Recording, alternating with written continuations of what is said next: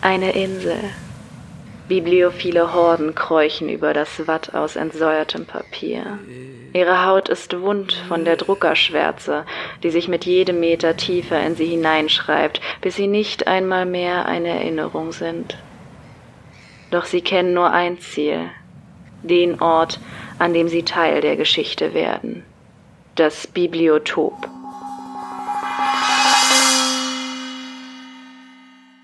Herzlich willkommen im Bibliotop, dem Podcast rund ums Buch.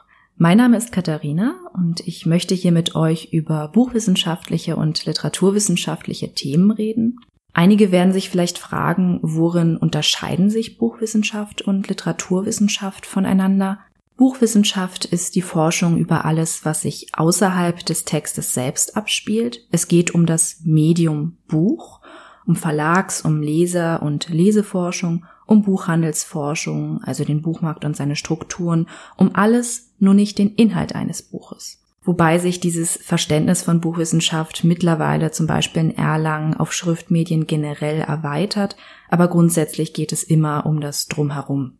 Literaturwissenschaft ist dann eher das, was man ansatzweise aus der Schule kennt. Man beschäftigt sich mit dem Text selbst, man interpretiert, man analysiert, befasst sich aber auch mit Theorien, mit verschiedenen literaturtheoretischen Schulen, mit Literaturrezeption, Literaturgeschichte und all das in der Regel eng verknüpft mit verschiedenen kulturwissenschaftlichen Theorien.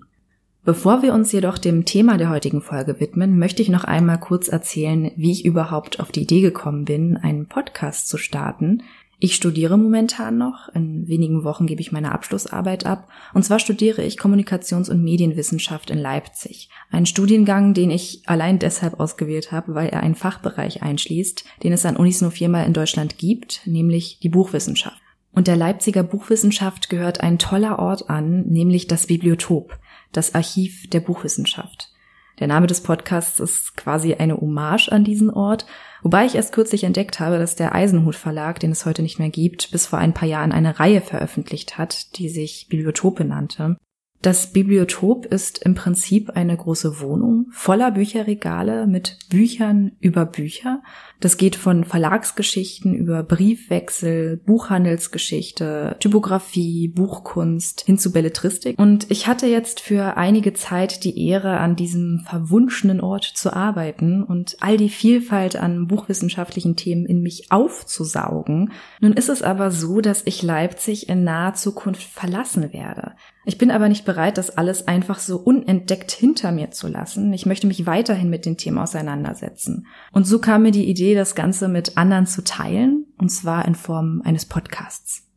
Das zu mir. Für die erste Folge habe ich mir das Thema Bücherschmuggel und heimliches Lesen in der DDR ausgesucht. Die logische Reihenfolge würde gebieten, dass wir uns erst einmal mit dem Zensursystem der DDR auseinandersetzen.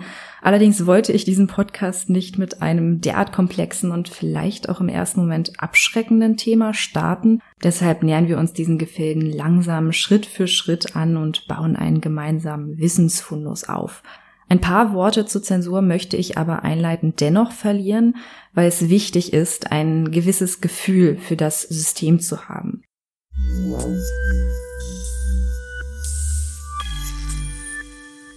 In der DDR gab es offiziell keine Zensur. In der Verfassung von 1949 heißt es, eine Pressezensur findet nicht statt. In der Verfassung vom 6. April 68, die Freiheit der Presse, des Rundfunks und des Fernsehens ist gewährleistet. Wer dennoch von Zensur bzw. Einschränkungen der Meinungs-, Presse- und Versammlungsfreiheit sprach, der wurde angeklagt und ins Gefängnis gesteckt. Auch wenn es offiziell bestritten wurde, gab es natürlich Zensurmaßnahmen, sowohl Nachzensur, etwa durch Verbote von nationalsozialistischer Literatur, als auch Vorzensur, indem jedes Buch, das in der DDR erschien, ein sogenanntes Druckgenehmigungsverfahren durchlaufen musste. Das hieß nichts anderes, als dass ZensorInnen den Text redigierten, Passagen strichen oder schlicht empfohlen, das Buch erst gar nicht erscheinen zu lassen. Die Buchzensurstelle der DDR war die HV, die Hauptverwaltung Verlage und Buchhandel im Ministerium für Kultur.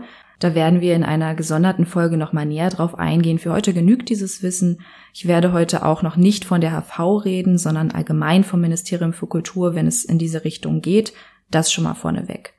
Was ich allerdings noch klarstellen möchte, ist, dass die Zensur der DDR nicht die DDR-Zensur ist, sondern die Zensur zu einem bestimmten Zeitpunkt. Was ich damit meine, ist, dass bestimmte Bücher zu einem frühen Zeitpunkt in der DDR verboten bzw. unerwünscht waren, denn sie wurden ja schlicht nicht gedruckt und später dann doch erschienen. Das hing mit verschiedenen Leitlinien zusammen, die sich mit der Zeit entwickelten. Siegfried Lukates, Professor der Buchwissenschaft Leipzig, der sich viel mit der Zensurforschung auseinandersetzt, pflegt immer zu sagen, ein Buch ist kein Buch, zwei Bücher sind eine neue Richtung. Das heißt, wenn ein Buch mit einem kritischen Ansatz genehmigt wurde, dann war das in Ordnung, denn man kann ja auch Fehler machen. Erschien aber ein zweites Buch dieser Sorte, dann war ein Präzedenzfall und damit eine neue Richtung geschaffen. Denn man konnte sich fortan bei ähnlichen Fällen immer auf diesen Präzedenzfall berufen und fragen, warum darf das eine jetzt erscheinen und das andere nicht? Der Beruf der Zensorinnen war also ein heikles Feld, bei dem man nie nur das Manuskript, das man vor sich hatte, berücksichtigen musste, sondern auch die potenziellen Auswirkungen auf die gesamte Zensurmaschinerie.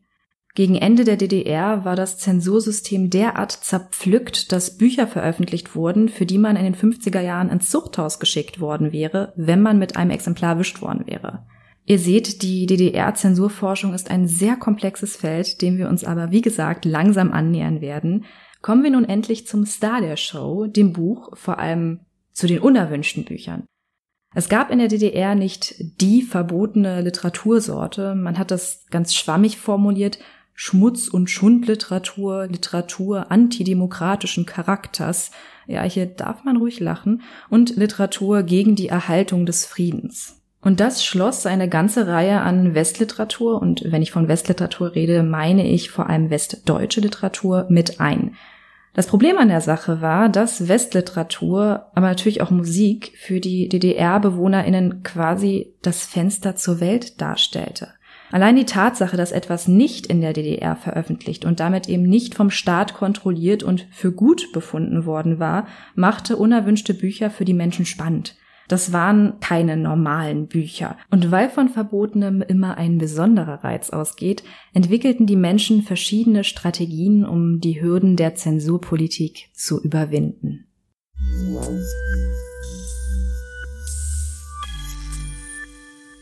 Nun könnte man meinen, dass vor allem politische Literatur als besonders begehrt galt. Tatsächlich war die aber eher uninteressant und man gierte vielmehr nach Liebesroman und anderer Trivialliteratur. Am meisten beschlagnahmt wurden etwa die Bravo, die Bild, die Faz, verschiedene Comics, ein kleiner Fakt hierzu am Rande. Eine interne Begründung im Ministerium für Kultur für die von Mickey Maus Heften ausgehende Gefahr lautete folgendermaßen. Mit diesen Schriften soll insbesondere unsere Jugend von der gesellschaftlichen Arbeit abgehalten werden. Hiermit wird das Ziel verfolgt, in der DDR sogenannte Jugendclubs zu bilden, um so die Jugend vom Eintritt in die FDJ und dem Verband der jungen Pioniere abzuhalten. Damit wird praktisch der erste Schritt getan, um unsere Jugend für die verbrecherischen Machenschaften der westlichen Machthaber zu gewinnen. Das lassen wir jetzt mal so stehen und widmen uns weiterem beliebten Schmuggelgut, da wären natürlich Erotika, der Playboy, Pornos, aber auch Kataloge wie der Quelle-Katalog oder der Otto-Versand wurden begeistert gelesen, Yoga-Bücher, der Spiegel und natürlich bestimmte unerwünschte Autoren, wie etwa Günter Grass, Dürrenmatt, Orwell mit 1984 und Farm der Tiere, der Wachturm von den Zeugen Jehovas, Karl May, weil seine Helden stets einer schwachen Regierung gegenüberstehen, wenn es denn überhaupt eine gibt, und Freiheit proklarieren. Und natürlich gibt's noch viele, viele weitere unerwünschte Titel. Um nun doch an das Objekt der Begierde zu kommen, entwickelten die Menschen recht kreative und vielseitige Methoden, die ich euch im Folgenden vorstellen möchte. Bis zum Mauerbau gab es noch eine ziemlich offensichtliche Möglichkeit, um an westdeutsche Literatur heranzukommen, nämlich Westberlin. Allein 1957 hatte man 400.000 Bücher und Comics allein in Ostberlin beschlagnahmt. Man möge sich ausmalen, was da dann durchgegangen ist. Das Problem war nur, dass die Bücher durch den Wertabfall von Westmark zu Ostmark verhältnismäßig sehr viel teurer waren und der Geldtausch selbst natürlich illegal war. Der Kurs schwankte immer mal zwischen 5 bis 10, 12 zu 1, was bedeutete, dass ein Buch im Wert von 2 D-Mark West eine DDR-Bürgerin 10 bis 20 D-Mark Ost kostete. Und bei einem Durchschnittseinkommen von 400 Mark entsprach das gut mal einem Arbeitstag.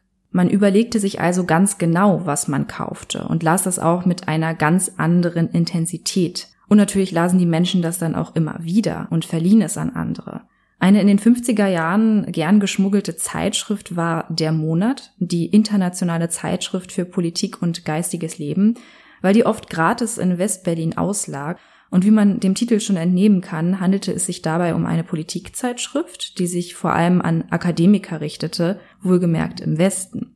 Denn in der DDR fand sie in allen Bevölkerungsschichten Leserinnen, die wissen wollten, was in der Welt so los ist und wie das in dem anderen System so läuft. Harold Hurwitz hat hier 1954 DDR-BewohnerInnen befragt, die den Monat bereits mehrmals aus Westberlin geschmuggelt hatten. Insgesamt 155 Menschen. Hier ergibt sich ein sehr interessantes Alters- und Milieubild, denn 42 Prozent der Leserinnen, ich spreche jetzt explizit von Frauen, waren jünger als 25 Jahre. 42 Prozent. Und 12 Prozent älter als 44 Jahre. Während in Westdeutschland 54 Prozent der Leserinnen älter als 44 Jahre alt waren. Wir haben also im Osten 12 Prozent und im Westen 54 Prozent an Leserinnen, die älter als 44 Jahre alt waren also eine eher junge Schmuggelgemeinde. Es handelte sich vor allem um materiell unabhängige Frauen, weniger als 15 Prozent waren Hausfrauen oder Rentnerinnen und vor allem das Alter spiegelt sich auch generell im gesamten Feld heimliches Lesen wider, wie ihr später noch merken werdet. Nach dem Mauerbau 1961 fiel die Schmuggelmöglichkeit Westberlin weg und man musste sich andere Wege überlegen.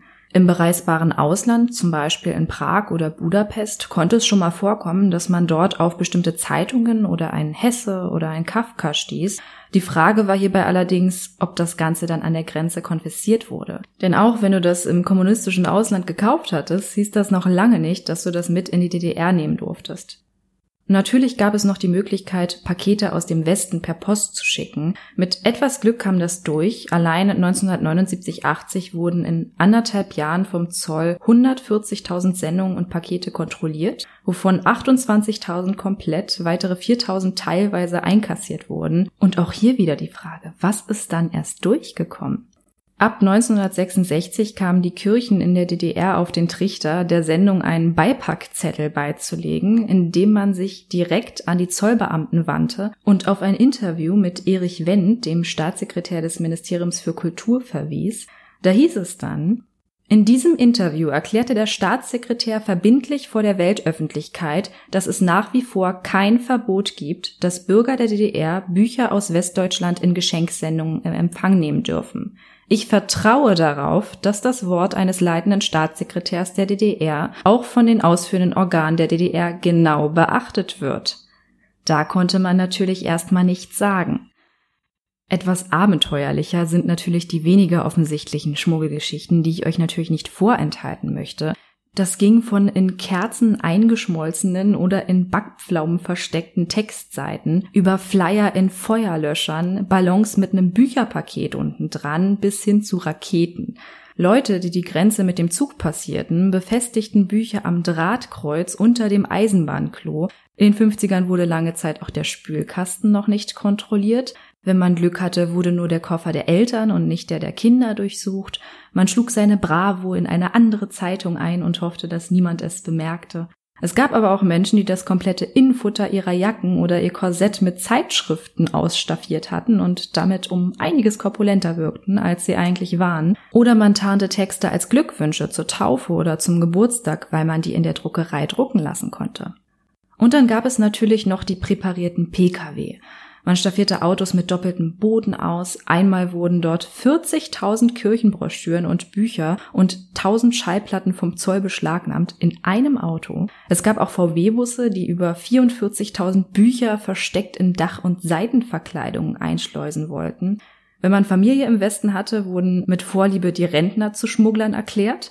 Aber auch Diplomatenkinder brachten ihren KlassenkameradInnen Geschenke von ihren Reisen mit. Es bildete sich natürlich ein kleiner Schwarzmarkt. Eine Wolf-Biermann-Schallplatte wurde mit 200 Ostmark gehandelt. Oder aber man tauschte zum Beispiel ein Karl-May-Band gegen die beschleunigte Zuteilung eines Autos. Der Zoll hatte also ordentlich zu tun, um der drohenden Beeinflussung durch Mickey Maus Hefte und Karl-May Bücher entgegenzuwirken. Dafür durften die ZöllnerInnen Waren zu Untersuchungszwecken sicherstellen, Leibesvisitationen und Befragungen durchführen. Die hatten auch Röntgengeräte, also für das Schmuggelgut. Wenn man Glück hatte, wurde man nur lasch kontrolliert. Wenn man Pech hatte und sich beim unauffällig Verhalten verdächtig verhielt, musste man sogar die Toilettenpapierrollen aufrollen. Wie man das unschuldige Verhalten perfektioniert, das schildert Karl-Heinz Steinmüller in Science Fiction und Schallplatten unter dem Ladentisch und über die Grenze aus dem Sammelband Heimliche Leser in der DDR.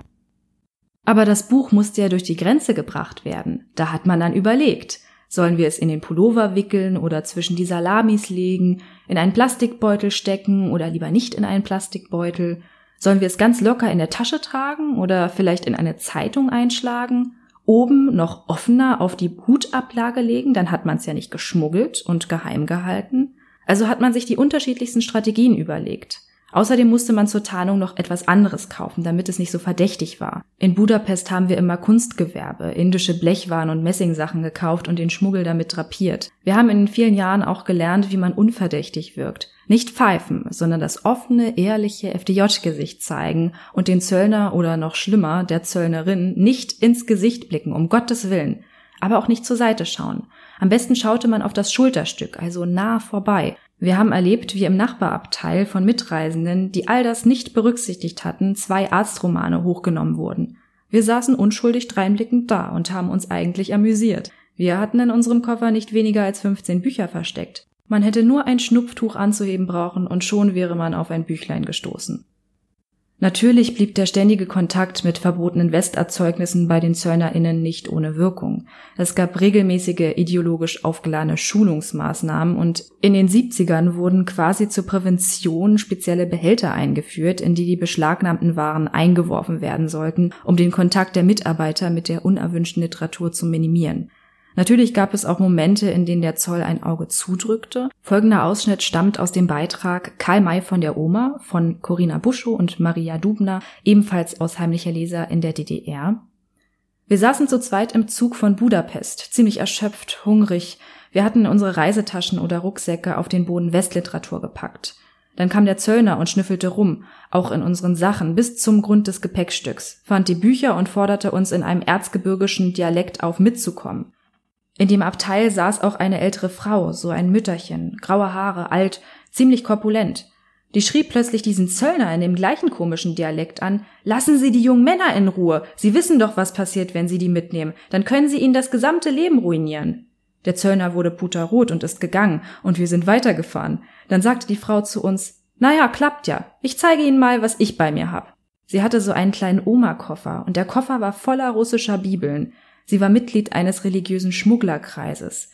Diese russischen Bibeln wurden in München gedruckt, von München nach Wien geschafft, von Wien nach Prag. Sie hatte die in die DDR geholt und von der DDR wurden sie dann in die Sowjetunion gebracht.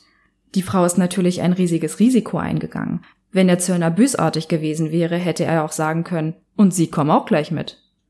Eine Sonderstellung im Reiseschmuggel nahm der Transitverkehr ein, also die Strecke zwischen der BRD und West-Berlin durch die DDR, wobei eben die Gefahr bestand, dass DDR-BewohnerInnen und die Reisenden sich auf Rastplätzen etwas übergaben. Hier war natürlich die Stasi, aber auch die Volkspolizei vor Ort und überwachte die Strecke. Aber Kati, fragt ihr euch jetzt, was passierte denn eigentlich, wenn man beim Schmuggeln erwischt wurde? Das kam immer auf die Menge der Ware und natürlich deren Inhalt, dessen Brisanz an. Wenn man Glück hatte, wurde einfach nur beschlagnahmt. Wenn man Pech hatte, kam man ins Zuchthaus und oder wurde von der Stasi erpresst. Einen solchen Fall erlebte ein junger 18-jähriger Buchdrucker im Jahr 1959, der von einem Brieffreund in Westdeutschland George Orwells 1984 zugeschickt bekommen hatte. Nachdem er es gelesen hatte, schrieb er nämlich seinen Freund und verglich die Verhältnisse in dem Buch mit der DDR und die Gedankenpolizei wortwörtlich mit der Stasi, was letztendlich zu seiner Verhaftung und drei Jahren Zuchthaus führte. Denn was er zu diesem Zeitpunkt noch nicht gewusst hatte, aber später bei der Einsicht in die Stasi-Akten erfuhr, war, dass seine Post schon seit Anfang des vorangegangenen Jahres wegen seiner vielen Westkontakte kontrolliert wurde und das Buch bewusst an ihn weitergeleitet worden war. Sein eigener Schwager war inoffizieller Mitarbeiter der Stasi gewesen und hatte ihn dort wegen seiner Westkontakte angeschwärzt, was deren Augenmerk natürlich noch einmal mehr auf ihn gelenkt hatte. Einer der großen Widersacher der Stasi, der Werke in die DDR einschleuste, war in der sowjetischen Besatzungszone und frühen DDR die KGU, die Kampfgruppe gegen Unmenschlichkeit.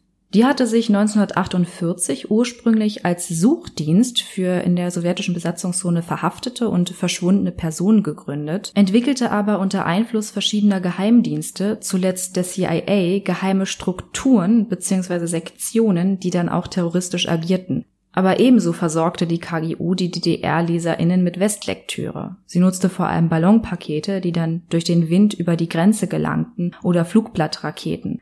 Die KGU arbeitete auch mit Westberliner Bücherstuben und Leseseelen zusammen, für die sie Tarnausgaben, zum Beispiel von Orwell im Einband von Karl Marx vorbereitete. Dabei ging es dann aber tatsächlich mal um psychologische Kriegsführung und Gegenpropaganda, die ja so viel von der Regierung unterstellt wurde.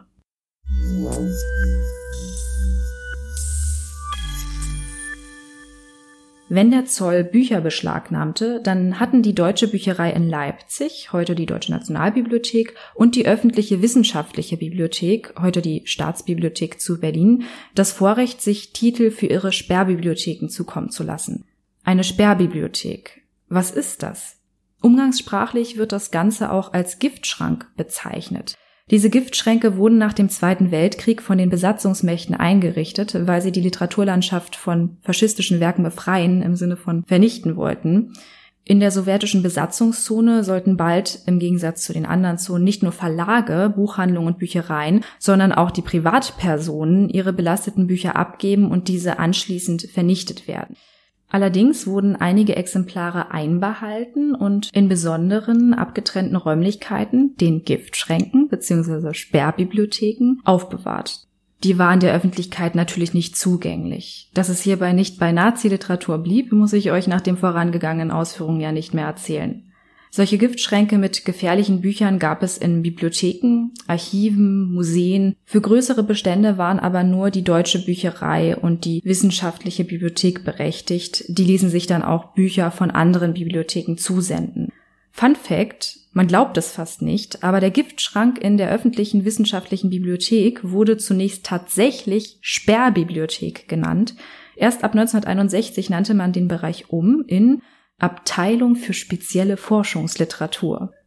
Giftschränke gab es auch in Verlagen. Zwecks der Lizenzierung durfte man sich Prüfexemplare zukommen lassen, die dann gerne mal auch mit nach Hause genommen wurden. Interessanterweise gab es Vergleichbares nur in der britischen Besatzungszone. Dort wollte man quasi alle Nazi-Bücher erfassen. Allerdings stellte sie die Arbeit schon Anfang der 50er Jahre ein. In der DDR war man da etwas ausdauernder. Man hat es hier aber auch zugegebenermaßen etwas leichter, zumindest die narzisstische Literatur zu ermitteln, denn sie hatten ja die Deutsche Bücherei in Leipzig, die seit ihrer Gründung 1913 bis heute versucht, möglichst lückenlos alle deutschen und deutschsprachigen Publikationen zu sammeln.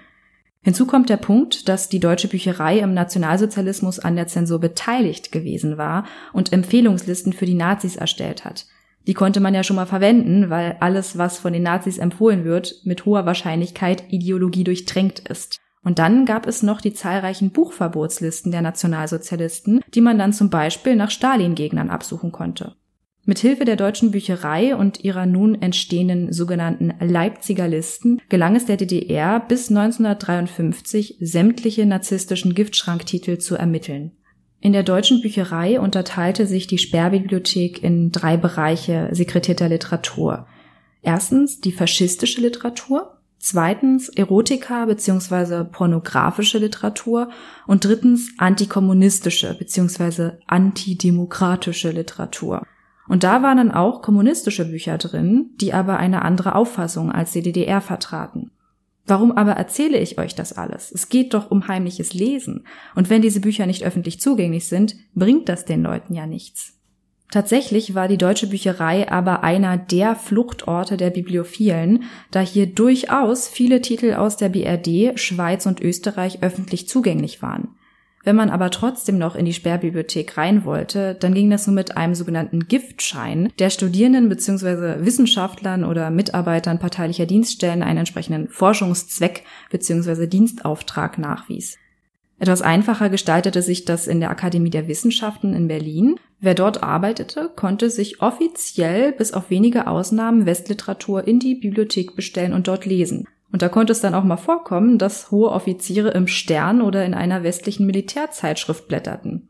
Nicht ganz so legal gestaltete sich die Aktion eines Nachtpförtners in der deutschen Bücherei, der seine Nächte damit verbrachte, in Giftschrankbüchern zu lesen und dann auch noch Freunde einzuladen. Das sind natürlich die Schicksale, die Gold wert sind.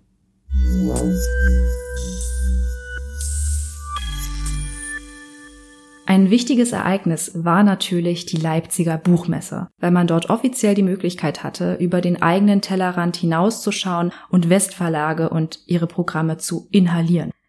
Damals hatten die Besucher noch über den gesamten Messezeitraum Zutritt zur Messe und konnten von 9 bis 18 Uhr ihrer Leidenschaft frönen, das äußerte sich dann darin, dass Buchliebhaber sich extra Urlaub für die Messezeit nahmen und den ganzen Tag über, mitunter sogar im Stehen, vor den Ständen Bücher lasen, sie zum Teil auswendig lernten oder sie komplett abschrieben. Es bildeten sich sogar kleine Schreibteams, wobei einer vorlas und der andere stenografierte. Doch damit gaben sich nicht alle zufrieden, denn regelmäßig zur Messe ließen die Menschen mal ihren inneren Bücherdieb raus. Es gab da so einige kreative Methoden, etwa indem man seinen Schreibblock auf dem Objekt seiner Begierde platzierte und eine Passage abschrieb und dann in einem unbeobachteten Moment das Buch komplett unter das Schreibmaterial schob und es schwupps im Buchmessemantel verschwunden war. Diese Bücherdiebstähle wurden von den Verlegern zum Teil nicht gern gesehen, aber toleriert und zum anderen sogar begünstigt und indirekt unterstützt, denn es war offiziell verboten, Bücher zu verschenken. Die Standhilfen wurden von den westdeutschen Ausstellern angewiesen, Buchdiebstähle zu ignorieren. Und dann kam es dazu, dass Surkamp oder Fischer Verlagspersonal sich zufällig kurzzeitig mal außerhalb des Standes aufhielt oder sich mal umdrehte, wenn man andeutete, ein Buch gern mitnehmen zu wollen. Dementsprechend war oft die Hälfte der Bücher schon nach dem ersten Messetag weg, geklaut. Manche Verlage legten es sogar so sehr darauf an, dass sie ziemlich offensichtlich im Voraus hohe Nachbestellungen in Auftrag gaben, beispielsweise das Verbandssortiment evangelischer und katholischer Buchhändler, die zur Eröffnung 750 Bücher auf Vorrat hatten, bald war nur noch 70 übrig. Aber es gab ja die Nachlieferungen am Mittag und am Abend von je 200 Titeln. Und der Ullstein Verlag beispielsweise verschenkte heimlich kistenweise Bücher außerhalb des Messegeländes. Man sah das von der Verlegerseite so, dass man die Leute, die ostdeutschen Brüder und Schwestern mit Literatur versorgen musste. Denn für die Bibliophilen war die Messe natürlich einerseits eine sehr bereichernde Erfahrung, andererseits aber auch unglaublich deprimierend, weil man eben nicht einfach in die nächste Buchhandlung gehen und kaufen konnte, was man wollte. Und da halfen die Verlagskataloge, die übrigens weggingen wie Butter, natürlich nicht. Wegen der geringen Devisen der DDR lohnte sich der Messebesuch für die Westverlage eigentlich in der Regel nicht. Bevor wir jetzt weitermachen, möchte ich einmal kurz das Wort Devisen erklären. Wie ihr wisst, gab es zwei unterschiedliche Währungen und die DDR konnte ja nicht einfach Westgeld drucken. Sie musste also, wenn sie im Westen etwas kaufen wollte, selbst erstmal etwas verkauft haben, um an das Westgeld, die Fremdwährung, die Devisen zu kommen. Das Problem war, dass der Westen gar kein Interesse an Waren aus der DDR hatte und die DDR somit immer mit einem Devisenmangel zu kämpfen hatte. Jedes Ministerium hatte seinen eigenen Devisenhaushalt und das Ministerium für Kultur gab seine Devisen im Bereich der Literatur eben am liebsten für den Import von Sachbüchern aus. Für anderes war kein Geld da. Einmal abgesehen von der daraus resultierenden geringen Chance späterer Buchbestellungen lohnte sich die Buchmesse für die Westverlage natürlich auch angesichts der Diebstähle kaum denn nur das, was an Büchern übrig blieb, konnte von der DDR aufgekauft werden. Sie unterstellte den Westverlagen dann gerne, dass sie allein um der Propaganda willen anreisten, ließ sie aber immer gewähren. Denn die DDR-Verlage hatten von den Besucheranstürmen natürlich auch was. Wenngleich die westdeutschen Stände mehr besucht wurden, gab es durchaus Interessierte an den DDR-Neuerscheinungen, zumal zur Buchmesse endlich einmal die gesamten Neuerscheinungen lückenlos vorgestellt wurden. Denn die Auflage richtete sich nicht unbedingt nach der Nachfrage, sondern nach dem ideologischen Gehalt. Und das spiegelte sich in den Papierzuteilungen wider. Wenn es also einen spannenden DDR-Titel gab, dann war der schnell mal weg. Aber die DDR-Verlage hatten natürlich noch ein ganz anderes Interesse an der Messe, nämlich die Vergabe von Lizenzen in den Westen, aber auch von geeigneten Westlizenzen in den Osten. Und hierbei haben die SED und die Ostverlage im Laufe der Jahre ordentlich beschissen, denn eigentlich musste für jedes Lizenzexemplar ein bestimmter Betrag an den Lizenzgeber, also den Westverlag, abgeführt werden. Nun war es aber so, dass der DDR-Verlag Volk und Welt beispielsweise von dem kleinen Prinzen nicht die gemeldeten 98.000 Exemplare gedruckt hatte, sondern 388.000, also 290.000 Bücher einfach mal unterschlagen hatte. Insgesamt musste nach der Wende ein Schadenssatz von 12 Millionen Euro gezahlt werden. Daran kann man sich ausrechnen, dass es nicht nur bei dem kleinen Prinzen geblieben ist. Fun Fact am Rande. Nicht nur im Osten waren Westbücher gefragt, sondern später auch umgekehrt Ostbücher im Westen. Egal was für ein Schundbuch das war, sobald ein Aufkleber mit DDR-Literatur draufklebte, war das grundsätzlich interessant. Nach der Wende verloren die DDR-Autoren dann schlagartig an Reiz. Es ging wirklich vorrangig um dieses Andersartige. Kommen wir aber zurück zur Buchmesse. Natürlich blieb ein solches Großereignis in der DDR nicht unüberwacht. Das Buchmesseangebot wurde vom Ministerium für Kultur vor der Messeeröffnung mehrmals kontrolliert 1974 wurden etwa 211 Titel westdeutscher Verlage eingezogen. Und für die Überwachung der Veranstaltung selbst richtete das Ministerium für Kultur eine eigene Einsatzgruppe Buchmesse ein. Und natürlich war auch der Geheimdienst vor Ort, um den Austausch der Besucher und der westdeutschen VertreterInnen zu überwachen. Das war, wie ich gerade schon geschildert habe, gar nicht mal unbegründet angesichts des Diebstahls und die Verlagsmitarbeiterinnen schmuggelten auch gerne mal private Post oder schrieben sich Adressen für spätere Sendungen auf oder organisierten noch ein paar Bücher in ihrem Privatwagen. Wurde man mit unerwünschten Büchern erwischt, drohten Geldstrafen und Verhöre. Wenn man von der Einsatzgruppe Buchmesse als operativ interessant eingestuft wurde, geriet man auch noch ins Visier der Stasi, die dann oft Anwerbungen tätigte. Durchschnittlich wurden 20 Leute pro Tag gestellt, meist jüngere, also Lehrlinge, Schüler, Studenten oder Akademiker wie Ärzte, Ingenieure und auch Menschen aus den eigenen Reihen von der Akademie der Wissenschaften, Lehrer für Marxismus-Leninismus oder Leute von der Stasi selbst wurden auf frischer Tat ertappt.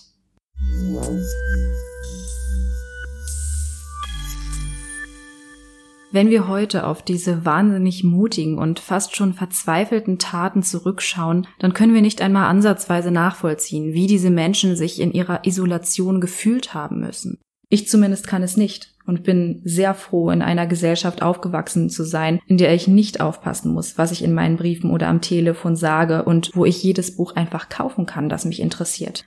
Jurek Becker fasst diese fremde Motivation, diese Sehnsucht nach einer unabhängigen Öffentlichkeit in seinem Beitrag Die Wiedervereinigung der deutschen Literatur aus Ende des Größenwahns, Aufsätze, Vorträge von 1996 wahnsinnig gut zusammen. Darum soll dieses Zitat auch das Ende dieser Folge beschließen.